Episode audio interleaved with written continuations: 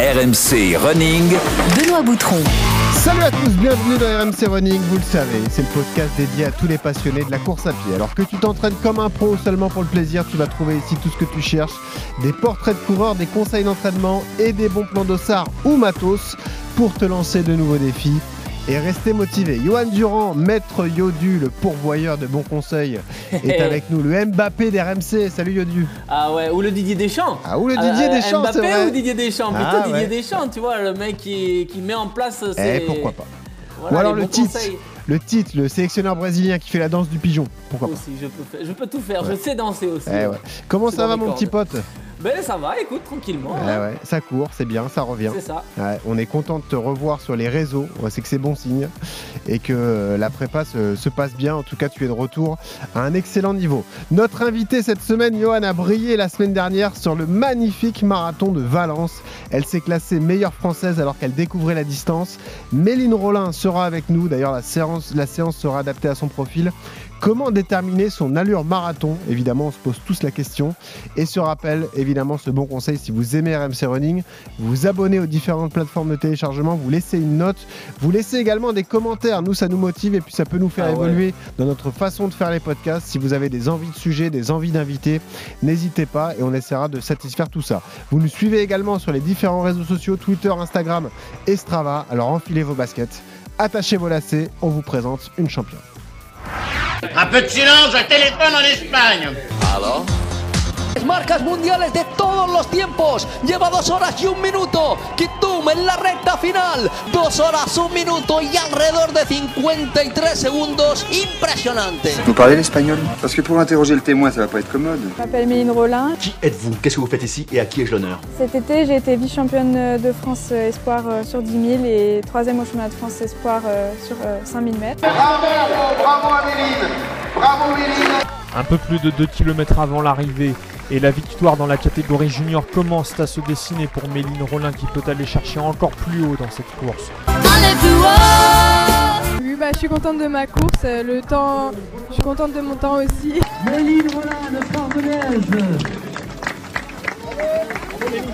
Mais euh, la médaillée de bronze du championnat de France porte le maillot du Grac, c'est Méline Rollin.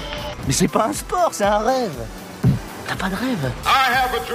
Mon rêve, ça serait de participer euh, aux Jeux Olympiques en 2024 euh, sur marathon. Ah, là on y est. Bravo Geoffrey Charpie.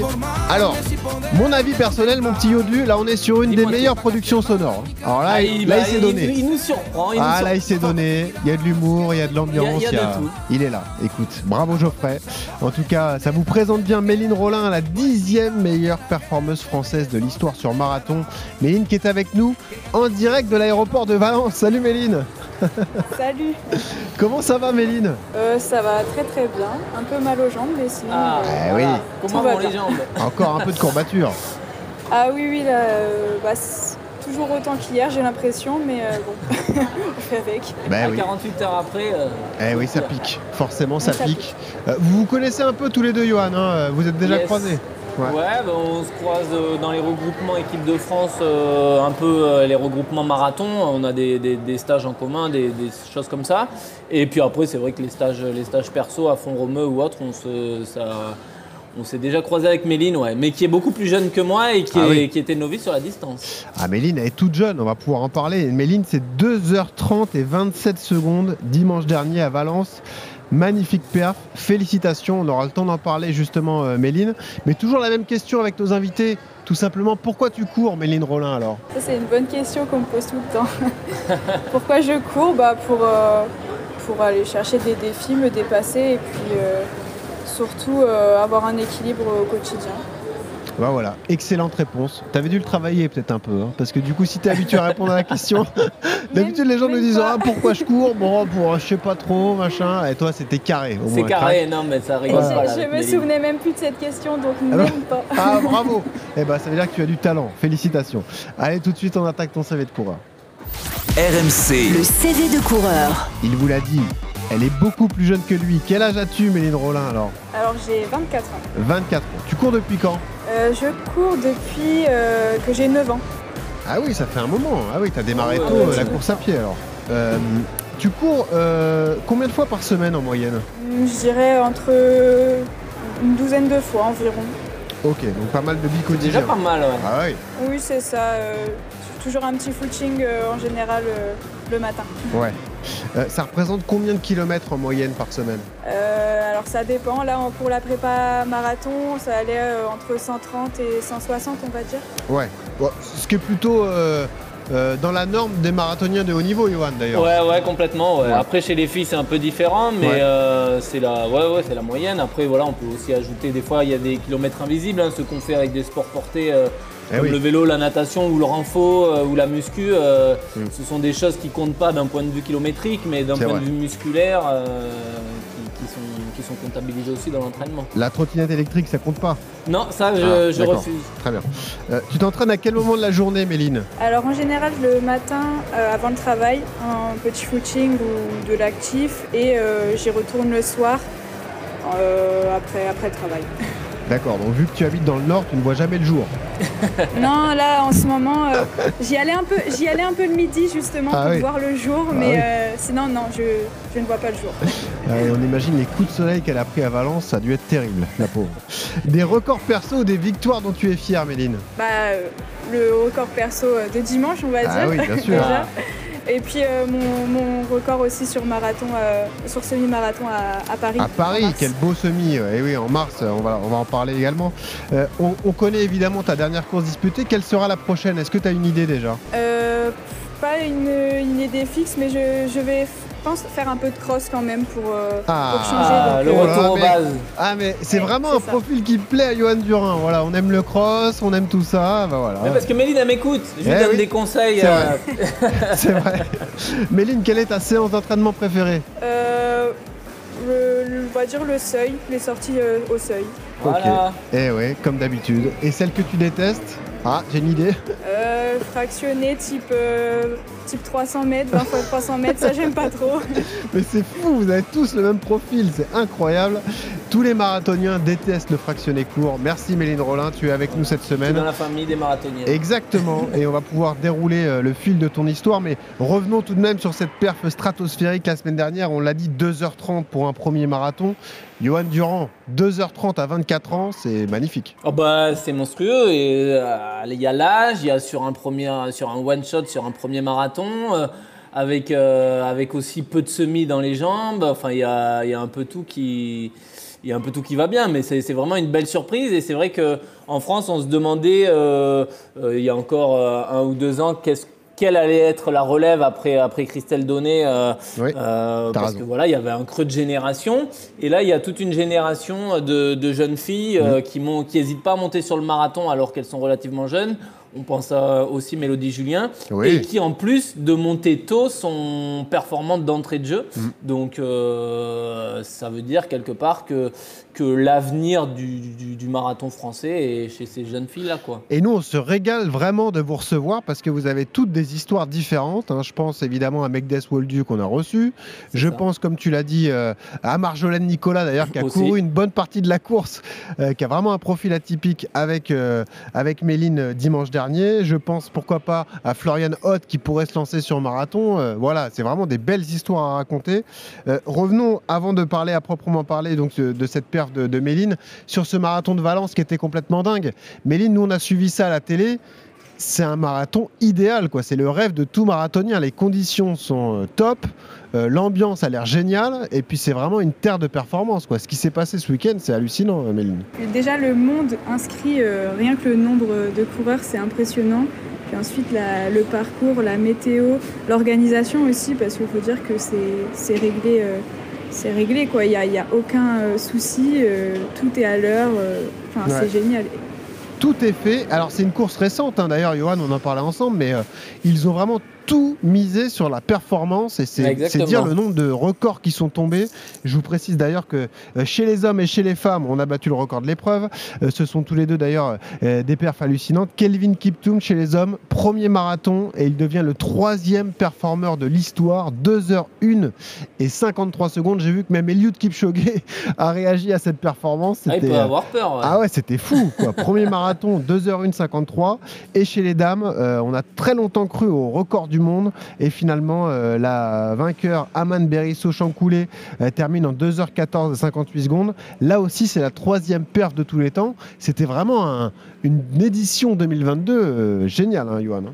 Non, mais les conditions, hein, comme l'a dit Méline, un parcours ultra plat et puis toujours euh, une densité de fou euh, en termes d'athlètes de, de haut niveau, mais aussi de coureurs. euh, pareil, en moins de 3 heures, on a, on a des chiffres qui sont, Ah ouais. qui sont astronomiques sur, Ouais. sur la densité de, de coureurs. Et puis voilà, c'est les conditions météo qui font qu'il n'y a pas de vent, que c'est des grandes lignes droites, que, Ouais. que c'est des avenues en plus.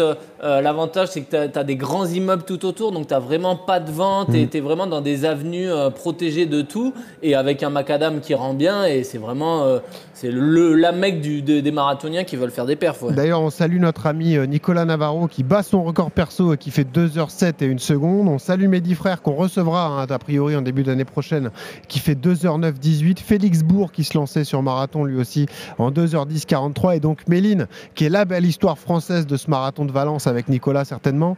Euh, bah Méline, raconte-nous ta course, conditions idéales, Euh, raconte-nous ton état au départ. Est-ce que tu étais stressé parce que tu découvrais la distance ou est-ce que finalement tu étais libéré après une bonne prépa qui s'était bien passée Euh, non, alors je suis pas de nature stressée euh, du tout, mais là quand même j'avais Ah, quand même. une petite appréhension.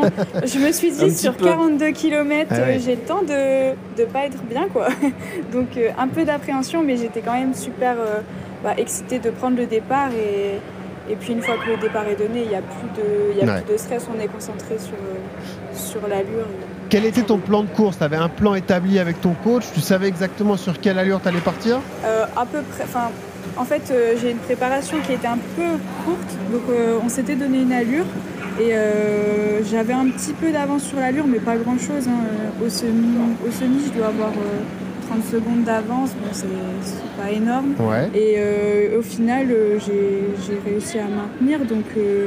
J'avais une allure en tête et d'ailleurs au tout début euh, on allait un peu vite, on se laissait emporter par les garçons qui nous, qui nous rattrapaient Mhm. et j'ai un peu mis le frein à main en me disant non faut que je reste sur, euh, sur cette allure sinon je vais le regretter. Sinon Parce que là, je suis, je suis devant ta course, là, devant ton, ton compte Strava. D'ailleurs, je vous invite, si vous voulez euh, euh, suivre les performances de Méline, à aller la suivre. Euh, donc, euh, l'allure moyenne, ça va parler à beaucoup de runners, c'est 3,31 au kilomètre, hein, c'est ça, euh, Méline. 2h, euh, 2h30, on le rappelle. Et tu pars au premier kilo à 3,24, quoi. Ouais, t'es parti un peu emballé, quoi. Tu t'es dit, allez, go, c'est bon, quoi, ça y est. Euh, bah, en fait l'allure c'est 3,34 si... parce que la montre euh, n'a Ah pas oui, c'est vrai, elle fait plus de distance, ouais, c'est ça. Ouais, hyper Ouais. bien capté. Ouais. Mais euh, oui, c'est ce que je disais, bah, on s'est laissé un peu emporter par l'euphorie euh, du départ, tout le monde qui nous double. Ah bah, c'est ça. Sur un kilomètre, euh, ça va, on le paye pas trop, mais après Ouais. j'ai un Il peu faut lisser, ouais. freiné. On parlait de densité, Johan Durand nous dit régulièrement que dans une course, même si les coureurs qui sont avec vous courent un peu plus vite que votre allure prévue, il vaut mieux rester au contact et ne pas courir tout seul. Est-ce que tu t'es retrouvé esselé ou est-ce que tu as pu faire une bonne partie de la course accompagnée, euh, Méline Alors j'étais quasi jamais toute seule. Euh, été un peu seule justement du 31 au 34, donc pas les bons kilomètres, mais euh, bon, Ah ouais. je suis accrochée. Dur. Mais sinon, non, j'ai- j'ai- j'étais tout le temps avec quelqu'un. Bah, j'ai fait la moitié, euh, la moitié de la course avec Marjolaine. donc, Ouais, Marjolaine Qui avait Nicolas, quelqu'un ouais. qui la tirait aussi, donc, euh, donc j'étais pas toute seule. Et puis après, je rattrapais au fur et à mesure les, les groupes qui, bah, qui eux, euh, ralentissaient un petit peu. Donc j'allais toujours chercher des gens et j'ai quasi pas été seule de la course. Marjolaine qu'on salue, qui a fait 2h33, hein, qui a un profil atypique évidemment. Allez écouter cet épisode qu'on avait fait il y a quelques mois après son marathon de Paris. Record perso pour elle évidemment. Johan, c'est ce que tu nous dis souvent, quoi. Euh, la force sur marathon, c'est d'être souvent accompagné par un groupe de coureurs équivalents, quoi. Ça, c'est- ça n'a pas de prix. hein. Non, mais c'est vraiment la, forme- la force de Valence. hein. C'est Ouais. de que vous, vous- vous êtes toujours avec un groupe quoi qu'il arrive. Euh, et ça, Ouais. c'est hyper important sur marathon, de pas forcément toujours à penser au tempo, à courir seul, à, Mm. À, voilà, vous vous mettez dans la foulée de quelqu'un ou dans un groupe, et puis voilà, vous vous reposez pendant un ou deux kilomètres, puis vous prenez un relais devant pour relancer un peu l'allure si ça s'endort, et puis inversement, vous vous recalez, euh, vous recalibrez euh, derrière. Ah, pour- juste pour donner un, des chiffres hein, comme ça de, de- de Ouais. manière statistique, j'ai un copain qui a couru le Ouais. marathon de Valence en 2h39, il a terminé 761e. Mais bien sûr, bien et sûr. avec 2h39 à Paris, il aurait terminé 162e. Ça veut dire qu'il y, a... Il y a quand même 500 gars en plus, 600 gars en plus. euh, en, 2h30, en moins de 2h39. Quoi. Donc c'est cette densité, alors et c'est pareil euh, à 3h, 3h15, euh, euh, 3h30, c'est exactement pareil. Donc c'est cette densité d'athlètes qui fait que bien sûr. bah, tout le monde est amené vers l'avant. Alors après, le risque, c'est de partir trop vite comme a pu le faire Méline, mais après, il faut savoir se calibrer. Ouais. Tu sais, un coureur de chez moi que tu connais bien, qui est un de tes amis, Brice Daubord d'ailleurs, qui était Oui. sur son deuxième marathon, qui lui fait 2h17 et 19 secondes, il est 60e en 2h17 Bah ouais. et Alors 60e. qu'avec 2h17, à Paris, mais t'es dans les 30, quoi. Bien sûr. Ouais, Dans les 20, ouais. Euh, Méline, sur un premier marathon, on a toujours un peu peur des ravitaillements, que ce soit les gourdes ou les gels. Comment ça c'est pour toi? Est-ce que c'était une appréhension et est-ce que tout s'est déroulé comme prévu? Euh, alors tout s'est déroulé comme prévu. J'avais pas vraiment d'appréhension en soi parce qu'en plus je savais que j'étais euh, la dernière table euh, tout Ah, au bout. d'accord. Donc j'avais pas à regarder trop. euh, Enfin quand, je, quand je voyais que c'était euh, le, ça allait être la fin, euh, je me disais bon là y, il y a ma gourde.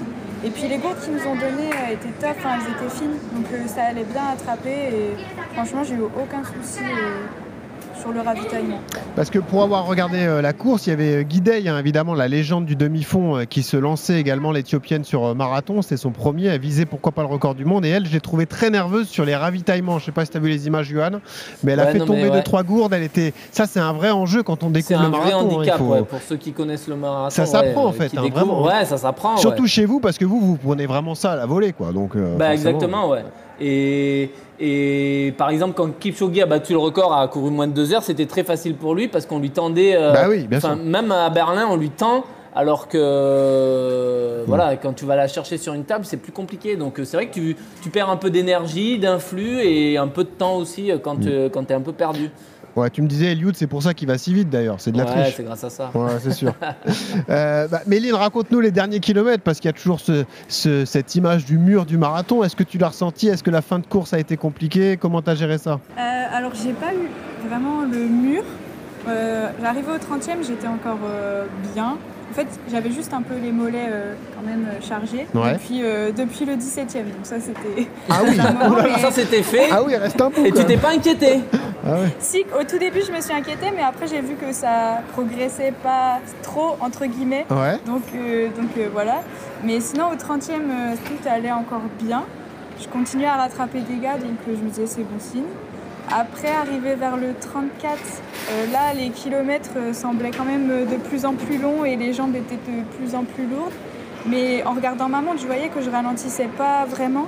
Ouais. Donc euh, bah, j'ai juste serré les dents et puis je, me- je regardais les gars devant moi en me disant euh, bah, va les chercher. Et puis je me disais plus de 3 km, plus de 2 km. En vrai, je me disais en, en temps, en temps de course, c'est plus rien. quoi. C'est Ah, vous, vous les athlètes, vous vivez ça comme nous. Alors, vous comptez à la fin le décompte euh, horrible, quoi. Bon, à 35, il en reste 7, encore 6, encore 5. Bon, ah, quelle horreur. Ah ouais. Eh ouais, bah c'est comme ça. Euh, Méline, parce qu'on avait con- consacré un épisode à ça, mais est-ce que toi tu es attentive à ton cardio par exemple ou pas du tout? Est-ce que c'est seulement l'allure qui compte? Euh, alors sur, le, sur la compétition, euh, je suis pas trop attentive. Je l'ai mis quand même un petit peu aux entraînements pour, euh, bah, pour quand même par curiosité Ouais. voir si, si je montais haut ou pas. Mais sur la course, non. Et je enfin, au niveau de la respiration, en tout cas, j'étais hyper à l'aise. Enfin, même à l'arrivée, je me sens pas essoufflée. C'est juste les jambes qui sont Ouais. Qui sont cuites. Mais euh, je suis pas si attentive que ça. Non, je regarde un peu par, euh, par curiosité. En même temps, quand on est coaché par Zidane, hein, ça c'est forcément. Aziz Zidane, hein, évidemment, ton, ton entraîneur.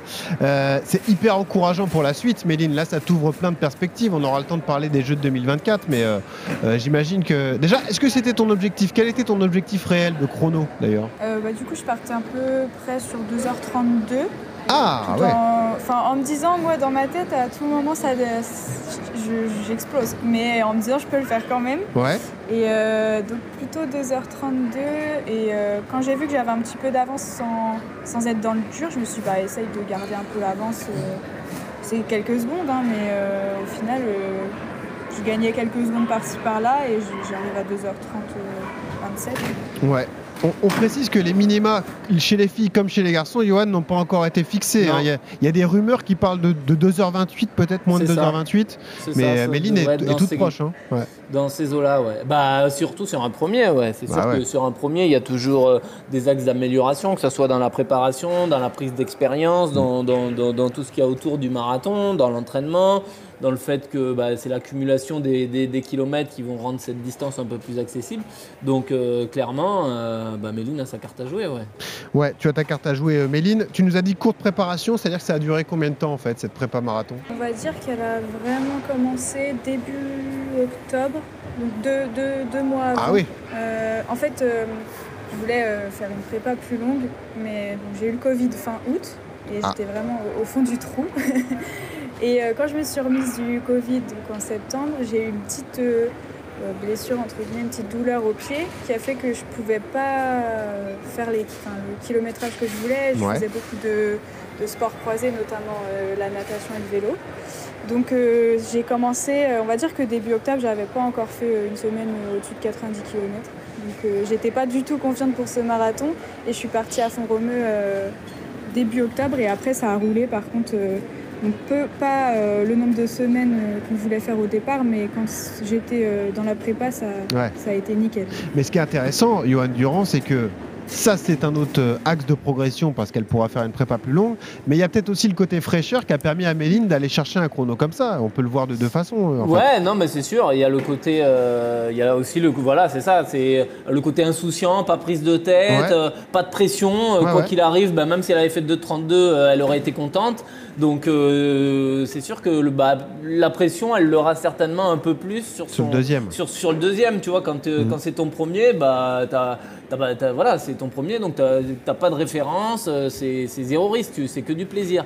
Mais, euh, mais oui, j'ai eu la chance de, de croiser Méline à Font-Romeu euh, donc en octobre quand elle se préparait. Mhm. Et on était souvent en- sur les tables de massage en train de se faire masser ensemble. Et moi j'étais un peu inquiet pour être honnête. Alors je vais pas lui dire, ma- je vais Ah, pas lui dire l'as maintenant, dit. mais elle avait Ah, toujours un petit pet, coquin. elle avait Ah mal sous le pied, elle avait mal au mollet et tout. Ah ouais. Et c'est vrai que je voyais les semaines arriver, je me disais putain il reste 8 semaines et tout. Et, et, euh, je me disais putain ça va faire court, ça va faire court.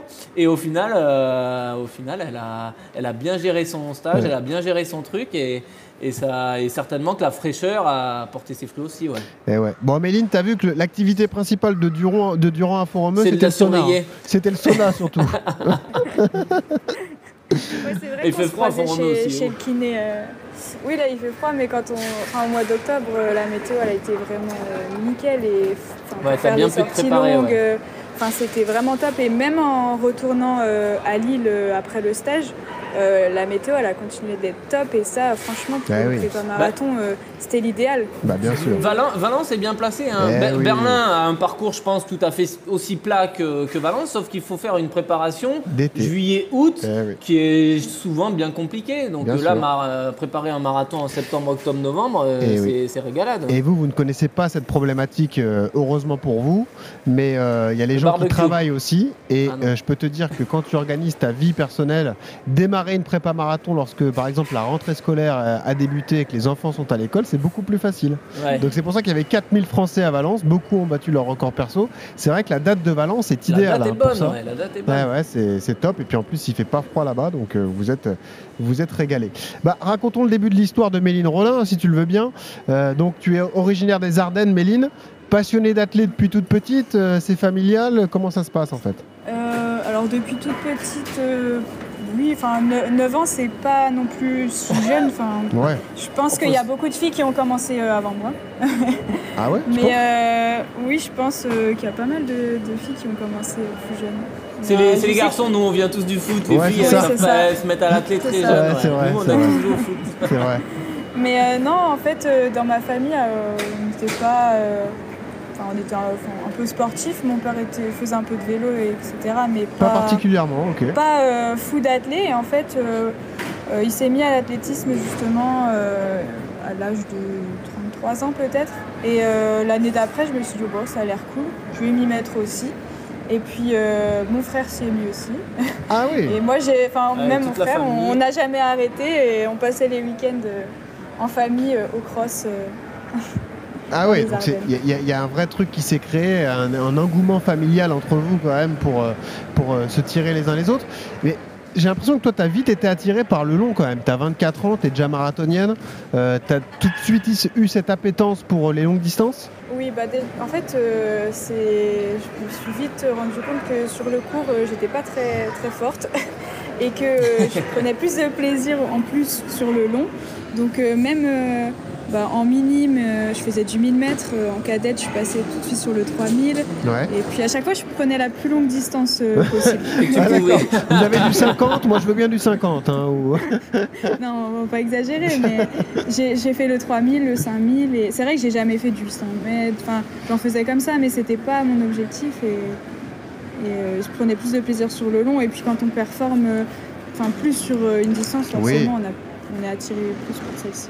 Les qualités naturelles sont importantes. Ah bah ouais. Euh, mais Johan, ça veut dire que l'axe de progression majeur de Méline, c'est sur le cours justement C'est là-dessus qu'elle peut aller chercher les secondes justement pour décrocher les minima, à ton avis? Euh, bah, je sais pas, parce que c'est vrai que Méline s'est vite rendu compte que, qu'elle allait être bridée sur la piste. hein, avec, euh, euh, je regardais sa fiche FFA, c'est vrai qu'elle court, elle court 4,30 au 1500. Donc euh, 4,30 au 1500, bah, au niveau national, euh, t'existes, euh, t'existes pas trop. Donc euh, c'est vrai qu'après, ses qualités font que c'est une fille, euh, une fille calme, une fille endurante, une fille qui aime le long. Donc elle a eu raison de se, de se tourner là-dessus. Je pense que elle, ce qui, la problématique qu'elle a, c'est que les JO, c'est dans, dans deux ans. Donc elle a un an, euh, Ouais. un an pour, Bah. pour essayer de, de gratter les deux minutes qui lui manquent. Le timing est bon quand même, non le oui, le timing Ouais. est bon, mais je veux dire là, il faut pas qu'elle travaille sa vitesse. Il faut vraiment c'est que du coup ouais. là, elle, elle monte sur le long, Ouais. Qu'elle fasse davantage de semi pour après passer à l'aise quand il va falloir passer en 1.14.0. Bah, si elle vaut 1.10.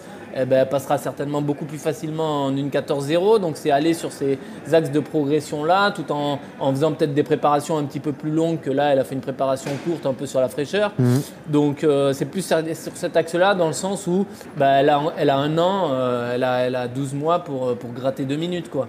Parce que je, euh, travailler la vitesse, c'est bien quand tu as fait beaucoup de marathons, que tu en es à ton quatrième, cinquième. Et qu'à Ouais. un moment donné, il faut casser ça, il Ouais, faut ouais, casser cette je comprends. routine de tout le temps faire du long Ouais. et repartir un peu sur du court pour euh, redébrider un peu le moteur. Quoi. Ouais, après les chronos sur le cours sont bons. hein. Il y a 15 jours à Charleville, tu avais 33-28 au 10K quand même, euh, Méline. Tu t'es peut-être dit, là, je tiens une bonne forme, quoi. Tu, tu faisais une séance ce jour-là? C'était quoi le... C'est intéressant. Ah oui, c'est vrai, ça d'ailleurs. C'est à ouais. J-15, À- à c'est ça? J-15, ouais. Oui, à J-15 et du coup, ouais, je, suis rentrée dans les Ardennes euh, et puis il y avait le, ce 10 km qui était, euh, qui était officiel, euh, ah, pas très plat, mais bon, c'est pas grave. Et on s'est dit, bah, on va le prendre euh, euh, comme la dernière grosse séance. Donc en fait, Ouais. j'ai fait le, le 10 km en compétition et puis euh, euh, j'ai eu le temps d'arriver, de repartir vers la, la voie verte à côté et j'ai refait un deuxième 10 km, Ah, voilà. mais cette fois-ci euh, sur l'allure marathon. euh, marathon. oui. Ah ouais. Et Oh cette là là. séance-là, elle m'a, c'est elle qui m'a mise Qui le plus en confiance. Ah, Ouais. tu m'étonnes. Quelle horreur. Mon Dieu. Bah, 33-28 Non, en vrai, quand tu cours aussi vite sur, euh, sur un 10 et que derrière tu arrives à enchaîner de l'allure marathon, c'est Bah, bien vraiment sûr. bien. ouais. Bien sûr. Ouais, et puis j'étais, j'étais vraiment à l'aise sur le deuxième 10 km, donc c'est ça qui m'a, qui m'a rassurée. J'avais peur de trop, parce que j'avais quand même donné hein, sur le Bah, 10 bien km. sûr, 33, J'étais 28. pas à fond fond, mais j'étais quand même presque à fond. C'est quoi l'allure, Méline, 33-28 sur 10K Au C'est kilo, c'est quoi 3,21. Ah ouais, ouais, 3,21. ouais, ouais, c'est dur. Ok. Euh, bah D'ailleurs, 3,21, c'est marrant parce que c'est ton allure sur le semi de Paris, donc le 6 mars, là où tu avais Ouais, été euh, ta première sur la distance. D'ailleurs, tu as un vrai truc sur cette distance à travailler, je pense aussi, parce que 1h11-22 pour un premier semi, dixième perf de tous les temps. Ah ouais. Là, tu as un vrai truc à faire Bah, c'est ce qui t'a un peu aussi, fait hein. basculer euh, Ah sur ouais. le marathon, non? Oui, bah, j'avais le projet de faire euh, du Mais de ça t'a passer rassuré, sur marathon, mais euh, quand j'ai fait ce chrono à Paris, je me Magnifique. suis dit, ben, en fait, euh, le projet est quand même euh, plutôt réalisable et ça m'a encore euh, plus conforté dans l'idée. Parce que là, 1h11, 3, 3,21 de, de moyenne pour un premier euh, semi-marathon, ouais, Méline, c'était quelque chose. Quoi. Les conditions étaient parfaites hein, ce jour-là à Paris. Mais, euh, Ouais. mais là, Ouais, là ouais, comme dans les c'était Johan, tu as dû avoir une espèce de prise de conscience et te dire que tout était possible. Quoi. Mais en fait, euh, à Paris, c'était un peu dans le. Et puis en plus, c'est pas ultra idée, favorable, euh, hein. Non, Ouais, ouais, mais c'est c'était un peu dans la même idée que Valence. Je partais plutôt sur 1h13, un peu moins d'une heure 13. Et en fait, j'avais Margot Sieraki qui faisait Ouais, euh, ça. aussi ce semi. euh, Et elle avait deux lièvres. Et je me suis dit, bah, autant que je parte avec elle pour quelques secondes, euh, Bah oui. euh, quelques secondes au kilo, euh, Mhm. autant euh, suivre le groupe. Et en fait, c'était top parce qu'il y avait euh, Yanni euh, Kelaf et Florent Carvalho qui tout le long. Et après, elle part un petit peu. enfin, en fait, il y a la côte, euh, la fameuse côte vers le 17e. euh, Quelle horreur. Qui y a au semi de Paris et elle m'a euh, terminé. Donc après, j'ai serré les dents et Margot est partie, euh, est partie devant. Mais euh, c'est vrai que c'est ce, cette course-là qui m'a fait prendre, Ouais. prendre conscience que, j'avais une carte à jouer quand même. Parce que Méline, pour en revenir à ton histoire, euh, tu as euh, lié ton métier à ta passion. hein, tu as d'ailleurs euh, pu euh, te concentrer ces dernières semaines vraiment à ta passion, mais tu, es, tu es data analyst chez Decathlon. Donc ça aussi, c'est marrant parce que évidemment, tu portes les produits de la marque, mais ça consiste à quoi quand on est data analyst chez Decathlon? C'est quoi le, le travail en fait? Alors moi je travaille donc côté France sur la connaissance de, des clients en fait, qu'est-ce qu'ils achètent, euh, combien de fois ils viennent, enfin j'espionne un peu euh, tout le monde, bien que j'ai pas les noms des clients, hein, mais... Ah et bah puis, bravo euh, Ouais. Bravo, ouais, c'est- de l'espionnage industriel. non, non, mais on n'a pas d'infos perso, Ouais. mais j'ai les numéros de carte, mais je sais Oh. pas qui c'est. Hein. Ouais. Non, mais c'est c'est ça, c'est euh, bah, mieux connaître les clients pour euh, mieux euh, s'adresser à eux, euh, leur proposer des choses qui leur conviennent, euh, un peu tout ça. Ok, et ben c'est une belle marque en plus, une marque originaire de, de Lille, hein, je crois, de- du nord de la France. Donc euh, ouais, c'est toi Et qui- Méline court en dé- euh, avec euh, Voilà, c'est des- ça. Comme, euh, tout comme euh, Johan Koval. Johan. Voilà, tu es euh, l'une des égéries de cette marque qui se met aux chaussures carbone. Euh, bah, D'ailleurs, tu as fait toute ta prépa avec, euh, Méline, évidemment, et tu as couru avec. Euh, c'est un événement parce que c'est une chaussure carbone qui, court, qui coûte deux fois moins cher que les autres. Euh, toi, j'imagine, bah, tu vas pas me dire le contraire, mais tu pas du tout été déçu par le matériel, quoi, c'est sûr. Non, non, mais j'avais quand même une petite appréhension euh, parce que la chaussure est top, et, mais elle est un peu, un peu dure. Ouais. Et en fait, Ça c'est pour ça, les, musculairement, les mollets, je pense que c'est ça, les mollets qui ont été un peu chargés.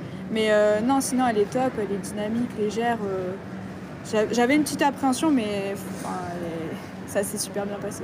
Tu vois ce que c'est qu'une bonne conseillère, Johan? Ouais. Bah, il faut pas la mettre à la data, faut la mettre au rayon running. Mais non, mais elle a même pas besoin parce que euh, Méline, tu as cette chance de faire partie de la team athlète Décathlon pour les Jeux de 2024. Voilà, 33 athlètes qui ont été euh, sélectionnés, qui sont accompagnés par cette marque. Euh, le capitaine, c'est Teddy Riner, s'il vous plaît, quand même. Euh, Raconte-nous ce que ça change pour toi. Ça te laisse beaucoup plus de temps pour pratiquer ton sport. hein. Euh, alors, euh, pas vraiment. Ah, pas vraiment D'accord. Non, non, non. Euh, alors moi, là, je travaille à 80%. euh, Ah, quand même, d'accord.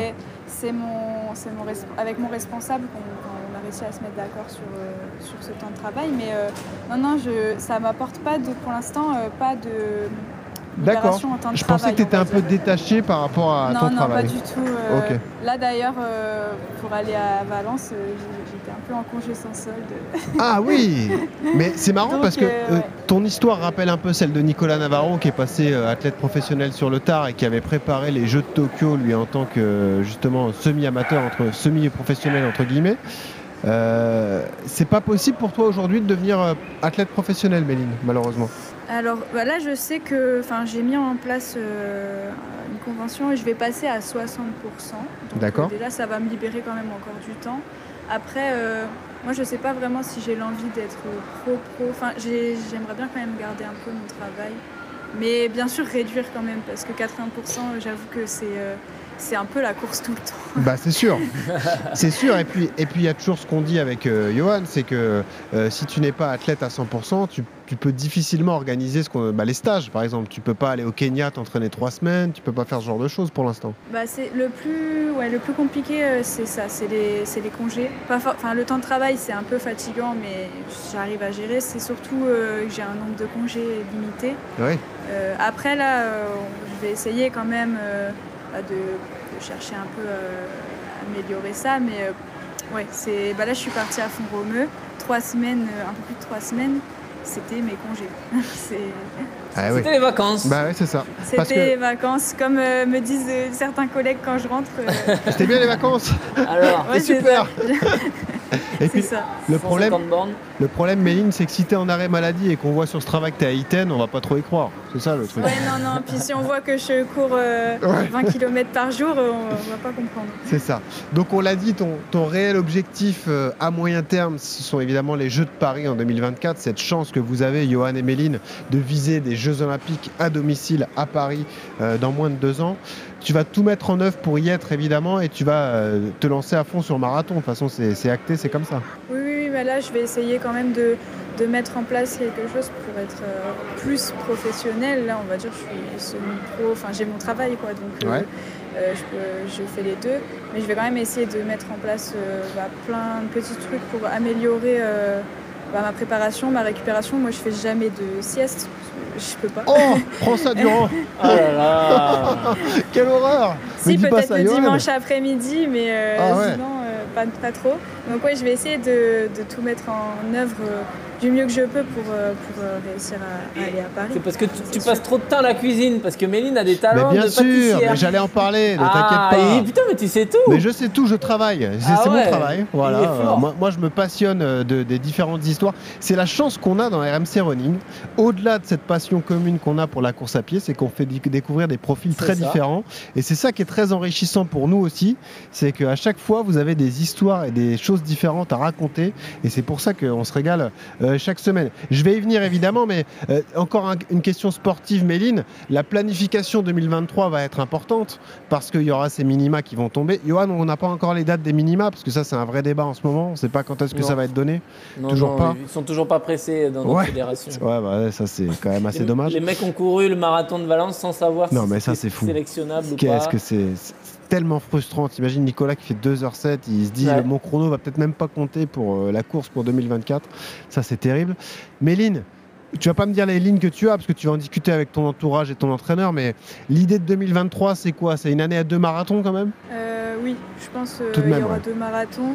Euh, après, ça va dépendre aussi, la, enfin, la planification va dépendre de ce que vont faire les autres filles, parce que je sais qu'il y a beaucoup de filles qui vont courir à Séville, Bah, vraiment beaucoup, parce que moi là j'étais quasi la seule, euh, Ouais. on était deux, on va dire, à courir.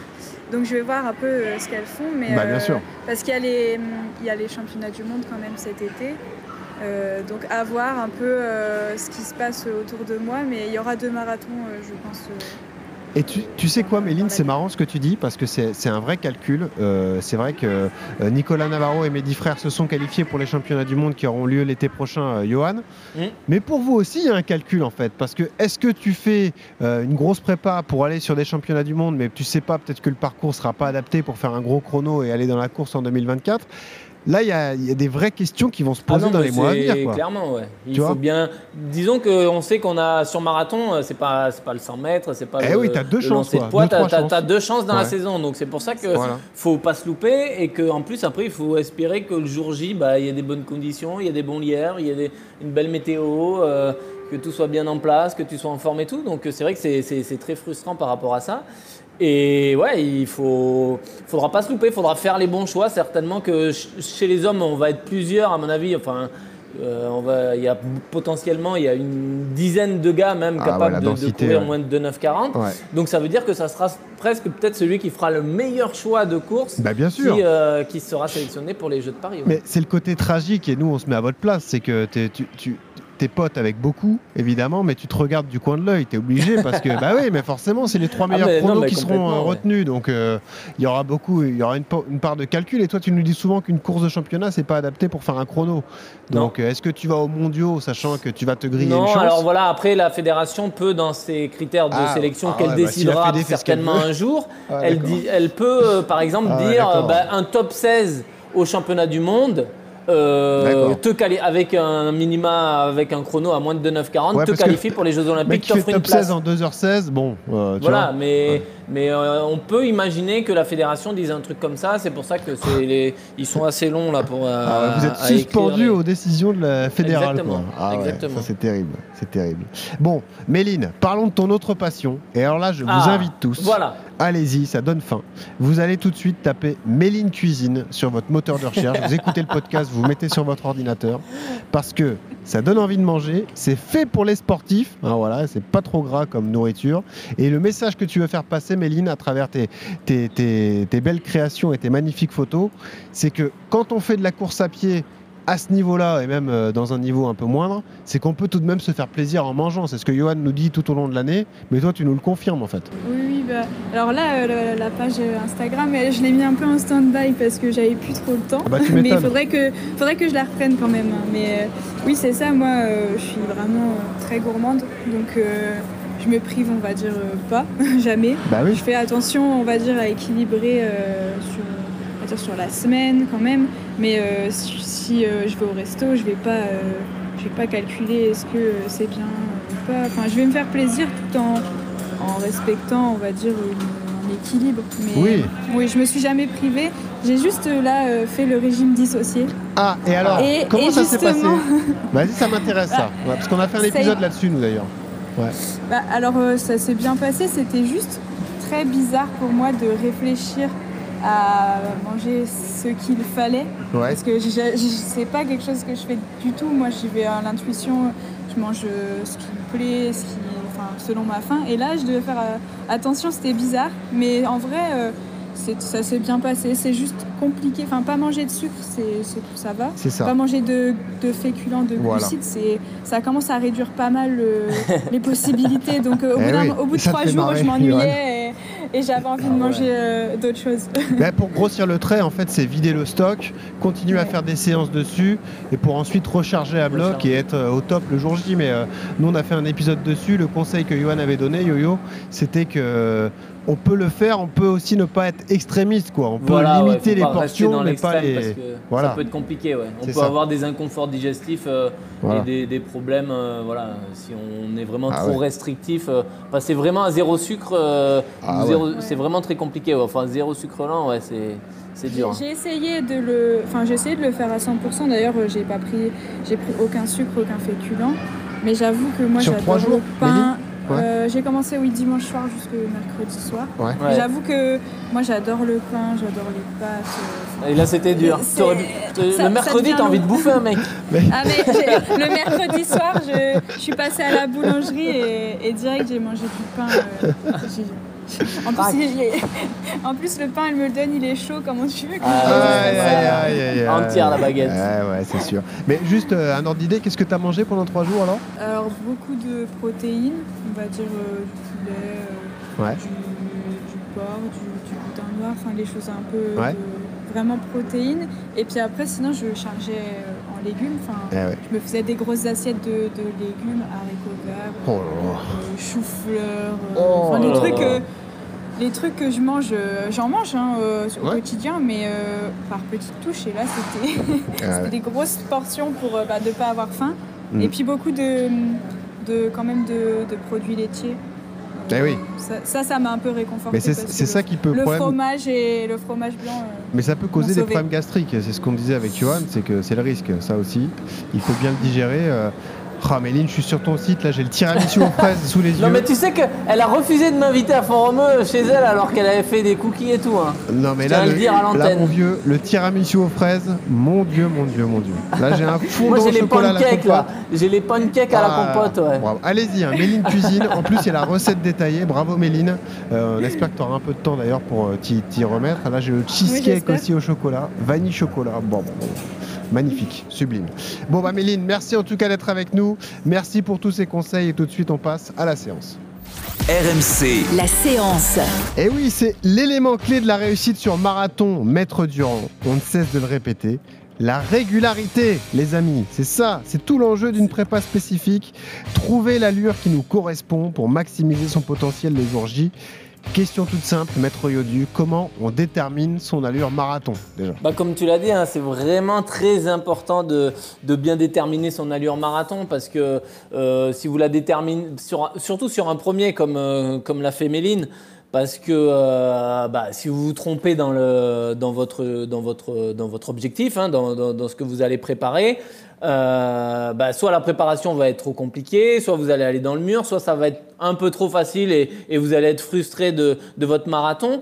Donc euh, l'idéal, euh, voilà, moi il y, a des- y, a des- il y a des calculs qui sont faits, il y a des méthodes, il y a des calculateurs par rapport à l'entraînement, par rapport à votre VMA, par rapport à plein de choses par rapport à vos performances sur 10 km, sur semi et tout ça. Et je pense qu'il faut se servir de ces outils-là pour bien déterminer son allure marathon.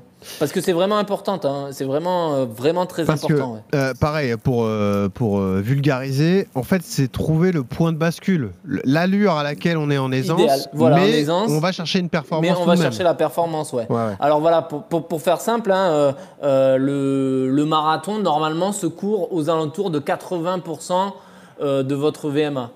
Voilà. Donc euh, voilà, vous faites un test VMA et, euh, et a- vous savez qu'à 80%, normalement, c'est à peu près votre allure. Ouais. Il y a des tests que tu recommandes, Johan? Euh, J'ai vu le 10 x 800 qui est souvent ressorti, Ouais. ce genre de choses. euh. Alors le, le, le 10 x 800, moi je, l'utiliserai plus dans la préparation Ouais. à, à 15 jours, 3 semaines de, de, de l'objectif pour voir si je suis dans le vrai.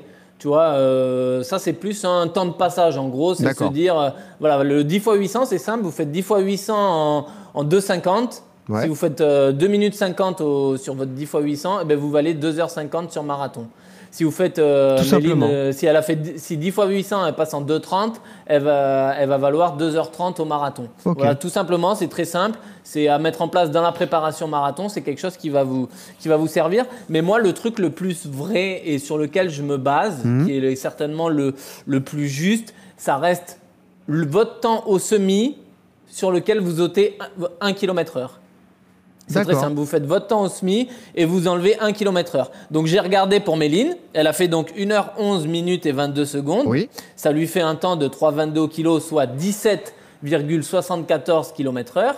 Donc on enlève 1 km heure, ça l'amène à 16,74 km heure, ce qui lui donne un temps d'arrivée de 2,31,11. Oh Et. Méline a fait de... 2,30-30, 2,30-27. Ben voilà, elle est allée plus vite que le prédicteur. Ouais, elle, elle est vraiment forte, c'est Méline. Ouais, elle est faite pour cette distance. Bah. Méline, comment tu l'as établi ta, ta vitesse marathon alors? Comment tu as, choisi ça? T'as tâtonné? Tu savais à peu près sur quoi tu partais? Euh, alors bah oui, je me suis basée quand même euh, beaucoup sur mon, sur mon semi, sachant que j'en ai fait que deux des semis, donc je sais quand même que bah, je, peux, je peux encore euh, faire mieux. Et puis après, mon coach me connaît quand même beaucoup et il sait que plus, C'est la- Zizou, hein. plus c'est plus c'est long et plus je Non, serai ça, à ouais. l'aise et, et entre guillemets pour lui, plus je serai forte sur, euh, sur du long. Donc, euh, donc on est parti euh, de ces 3,22, 3,23 pour, euh, pour construire un peu l'allure marathon. Et j'ai testé euh, bah, sur les entraînements, hein, voir si, si ça passait, si j'étais à Ouais. l'aise, euh, etc. Et, donc euh, à chaque fois on se disait 3, on va partir sur 3,35. Et j'étais plutôt 3,33 et assez à l'aise. Donc, euh, donc voilà, ça s'est fait comme ça. C'était surtout basé sur euh, le semi et puis sur les sensations à l'entraînement. Ok. Euh, Yodu, est-ce que c'est ajustable? Est-ce qu'on Ouais. se dit je pars là-dessus Finalement, ça va un peu vite ou pas assez vite? Co- Comment on le sent? Comment on réajuste tout ça alors? Exactement, ouais, c'est c'est vraiment ajustable. On va déterminer un chrono euh, en début de préparation à, à 15 semaines de l'objectif, voilà, quand vous vous lancez dans, dans votre préparation marathon. Et en fonction des entraînements, il faut ajuster euh, vraiment si nécessaire parce que, parce que euh, des fois on peut, on peut être bien, comme l'a dit Méline, voilà, elle partait sur 3,35 et elle a vu que 3,33, elle chargeait pas plus que ça. Ouais, ouais. Elle était à l'aise, cardiaquement ça roulait, donc euh, bah, progressivement tu te dis bon bah, mon allure marathon c'est peut-être 3, 3, 3,33 au kilo. C'est important de, de travailler ces allures marathon pour les mémoriser, hein, ça je l'ai souvent, dit- je l'ai souvent dit- dit euh, Ouais. ici, mais voilà la préparation va être importante et on ajuste. Et après voilà tous ces calculs, tous les calculs que j'ai donnés tout à l'heure, comme l'a dit Méline, euh, c'est par rapport aussi au profil du coureur. C'est-à-dire qu'un un coureur avec une, euh, une très bonne endurance, un indice d'en- d'endurance élevé, une foulée un peu économique et euh, un coût énergétique bas dans, sa foulée et dans- dans sa façon de courir, va faire qu'il va avoir tendance, lui, à maximiser son potentiel par rapport à quelqu'un qui, qui va être un peu plus lourd, un peu plus charpenté, qui va avoir un bon temps au SMI, mais qui va être plus sur du court que sur du Ouais. long, plus à l'aise sur le court que sur le long. Donc il faut faire attention à ces calculs-là aussi. Quoi. Mais on est d'accord que sur une prépa marathon, euh, c'est pas parce qu'on a une allure marathon déterminée qu'on ne va jamais au-delà de cette allure, même sur un seuil ou une sortie longue. C'est-à-dire qu'on peut Oui, aussi non, se rentrer on- dedans en début de prépa marathon dedans, ouais, complètement. ouais. pour aller un peu taper justement dans les- les- le potentiel qu'on a. quoi. Ouais, exactement. Ouais. Il, faut, il faut y aller. Il faut, faut faire des séances de, de VMA, il faut faire des séances de seuil qui sont généralement plus une allure semi-marathon. Et après, il y a la sortie longue avec de, de l'allure marathon. Mais il faut faire un peu tout pour, euh, pour avoir vraiment une tablette euh, le plus large possible. hein. Est-ce que tu as des séances clés qui peuvent te confirmer donc que c'est vraiment ta- ton allure marathon au-delà du 10 x 10 x 800 dans ta prépa? Est-ce que c'est sur une sortie longue avec, je sais pas, Ouais. euh, 15 km d'allure C'est tu- ça, tes sorties longues à l'allure vont vraiment. Alors, euh, euh, moi, nous, à, à haut niveau, on peut travailler avec les lactates. C'est-à-dire que tu as une prise de lactate, tu fais ton 15 km allure marathon et tu fais une, une, une prise de- d'a- d'acide lactique et tu vois C'est quoi où C'est est-ce une que prise de sang en fait Ouais, c'est Ouais, euh, on te pique le doigt, on récupère une goutte de sang qu'on met dans un capteur qui analyse. Et ça, vous savez, euh, par exemple, nous euh, sur marathon, on dit qu'au-delà de 4, c'est une allure sur laquelle le corps peut plus, peut plus euh, dégrader les, les lactates. Et du coup, vous, vous chargez et vous savez que vous allez aller dans le mur. Si vous êtes en dessous de ça, eh ben, ça veut dire que c'est bien, votre corps assimile et. euh, et du coup, ça, ça vous. Mais voilà, après, ça, c'est vraiment pour le haut niveau. Vous, vous le faites aux sensations, vous le faites à votre Bah fréquence oui, cardiaque max. Vous regardez après votre entraînement, euh, votre Eh courbe oui. cardio et vous voyez s'il y a une dégradation. Si vous voyez que vraiment la courbe elle monte, elle monte, elle monte, au bout de 15 bornes, elle continue à monter et, Mm. et au 20e, vous voyez qu'elle monte encore, et ben là, ça veut dire quelque part vous étiez euh, certainement sur régime. Méline, tu l'as fait toi les, les prises de sang, tout ça, pour voir ton taux de lactate? Non, non, pas du tout. J'ai fait un peu le cardio justement. Ouais. Euh, j'ai regardé euh, si, bah, s'il continuait de monter ou s'il se stabilisait euh, au fur et à mesure des kilomètres, mais pas du, j'ai pas du tout fait les, les. Et au cardio, tu montes à combien alors? Alors j'ai, surtout regardé euh, les sorties longues, mais sur mes sorties longues, je faisais pas forcément euh, de l'allure euh, marathon. Par exemple, j'avais fait une sortie longue euh, euh, 2h15 euh, avec euh, 1h40 euh, à 3,50. D'accord, Et ouais. euh, j'étais à 155, 160, Ah ouais. 160 En- pulsations En, aisance quoi. en aisance. Et je me disais, là, je peux continuer, je peux continuer et il n'y aura pas de souci. Mais euh, c'est vrai que je, je fais surtout la sensation respiratoire, euh, musculaire. Enfin, Ouais, non je mais. pas trop, pas trop euh, les outils. Bah si, parce qu'au moins tu te connais et tu sais sur quoi tu Oui, pars. Mais c'est la Ouais. question pour terminer que j'allais poser à Johan, c'est euh, est-ce qu'il y a une euh, adaptation au parcours le jour J aussi? C'est-à-dire est-ce que si on, on part sur un parcours qui est un peu tortueux, un peu Ah compliqué bah oui. et pas un toboggan, euh, est-ce qu'on se dit euh, l'allure marathon, je vais la baisser un peu par Ouais, non, prudence mais quoi, quand même Mais même euh, en fonction des sensations du jour, parce que ça, ça reste euh, Ouais. euh, toutes les, les analyses que j'ai données, euh, même euh, par exemple si vous vous basez sur votre, euh, votre temps au SMI ou votre temps au 10 km pour vous donner une approximation, ou même votre préparation, bah, ça reste votre potentiel que vous avez. Et après, la réalité du jour J, elle peut être, euh, elle peut être différente. Donc c'est, elle peut être différente. Donc c'est pour ça qu'il faut avoir aussi un plan A, un plan B, et se dire Ouais. voilà si le, si le marathon est compliqué en début de course, avec un peu sinueuse ou avec une cote euh, dans les 10 premiers, bah, peut-être partir un peu en dedans et, et essayer de faire du négatif split. Il y a, il y a, c'est le bonheur de la course à pied, c'est qu'il y a plein de stratégies à mettre en place dans votre euh, entraînement et aussi le jour de la course pour pas pour pas aller dans le mur. Mais voilà, Méline, ce qu'elle a fait, c'est vraiment très bien et je pense que sur son prochain, elle pourra prendre certainement beaucoup plus de risques. Donc euh, à voir ce que ça donnera pour elle. Ouais. Il est bon, hein. j'ai tout compris, Méline. tu vois, ça c'est un coach. Eh ben, tu sais quoi j'ai Alors, fais le malin. J'ai calculé, toi, par rapport à ton Mais- temps au non, SMIC. ah ouais. compliment, mais il est fou Non, non, non, parce que là, on va partir sur un en- nouvel objectif pour mon athlète. En tu vois, Didier. Deschamps, tu m'as- Didier Deschamps, tu penses qu'après le match qu'ils ont fait, euh, il n'y a pas une mise, mise au point, même Ah quand tu gagnes? Faire J'ai calculé Bah, je vais plus. 15,8 km/h au SMI pour Monsieur Benoît Boutron. Oui. Ça fait 14,8 km/h sur marathon, Ouais. ce qui donnerait un chrono final de 2h51. Eh ben on y sera. Eh ben voilà. Ah, je compte sur toi Voilà. pour début 2023. Pourquoi pas Bon Allez. non mais en tout cas c'était très clair. Je le pense vraiment, même si tu m'as sauté dessus.